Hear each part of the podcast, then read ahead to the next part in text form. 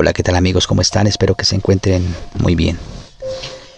Hoy vengo con un fragmento de una noticia que quiero compartir para todos ustedes. Algo que nos pondrá a reflexionar y a pensar un poco. Imagine que usted decide que eso de ser pobre no es para usted.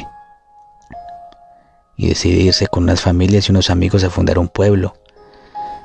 La localización no es la mejor pero la tierra produce. No hay lujos, pero tienen espacio para levantar grandes casas. Y todos son unos berracos y trabajan parejo. Imagina que con el tiempo las familias crecen. Ya son casi 500 miembros de una comunidad donde todos se conocen.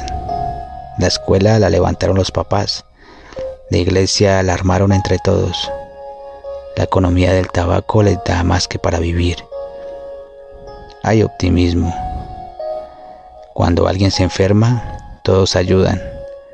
Cuando alguien necesita ayuda económica, las demás familias no lo dejan caer. El pueblo está creciendo. En su época de progreso llega a los 7.000 habitantes entre población urbana y rural. Algunos ya sueñan con volverlo un municipio. El nombre del pueblo, llamado así por sus aguas saladas, parece ya más un sarcasmo que una realidad es próspero, la gente es optimista. El sol del color cobrizo parece despedir cada día una patina de esperanza que se refleja en los rostros de sus habitantes. Pero la tragedia venía en camperos y botas de caucho. Los rumores empezaron 15 o 20 días antes. En los noticieros de la época, las alertas de la defensoría, los llamados de la iglesia e incluso los mismos periodistas advertían que algo podía pasar. Y finalmente ocurrió. 450 paramilitares apoyados por dos helicópteros artillados en una operación envolvente que evitó cualquier posibilidad de escape. Se ensañaron con la población civil de las zonas rurales y la población del casco urbano desde el 16 hasta el 21 de febrero del 2000 colocaron a la gente en la cancha de micro, sortearon ejecuciones, tocaron las gaitas y tamboras del pueblo, y a ese ritmo iniciaron una fiesta de horror y muerte. Usaron desertores torturados para mencionar gente que solo conocía de oídas.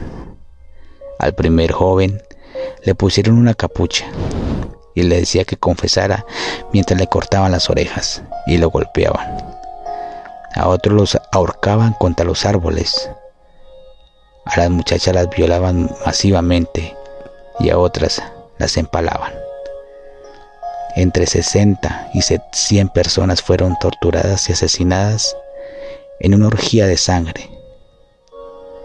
Imagine por un segundo ver a sus amigos y vecinos sometidos a una tortura,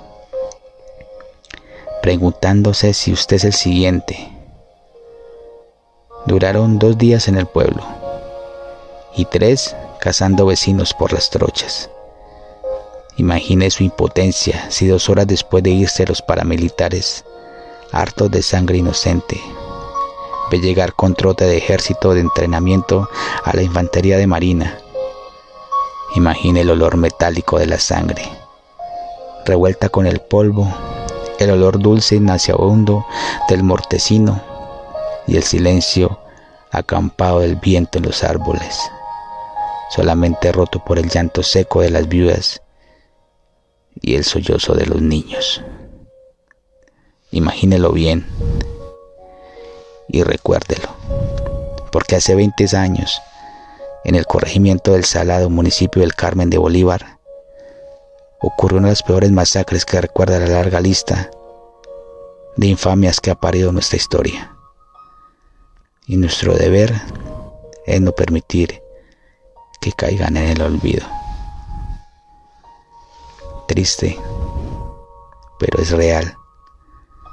Hace 20 años, inocentes murieron y su sangre quedó en el olvido, como sus memorias y sus tumbas que yacen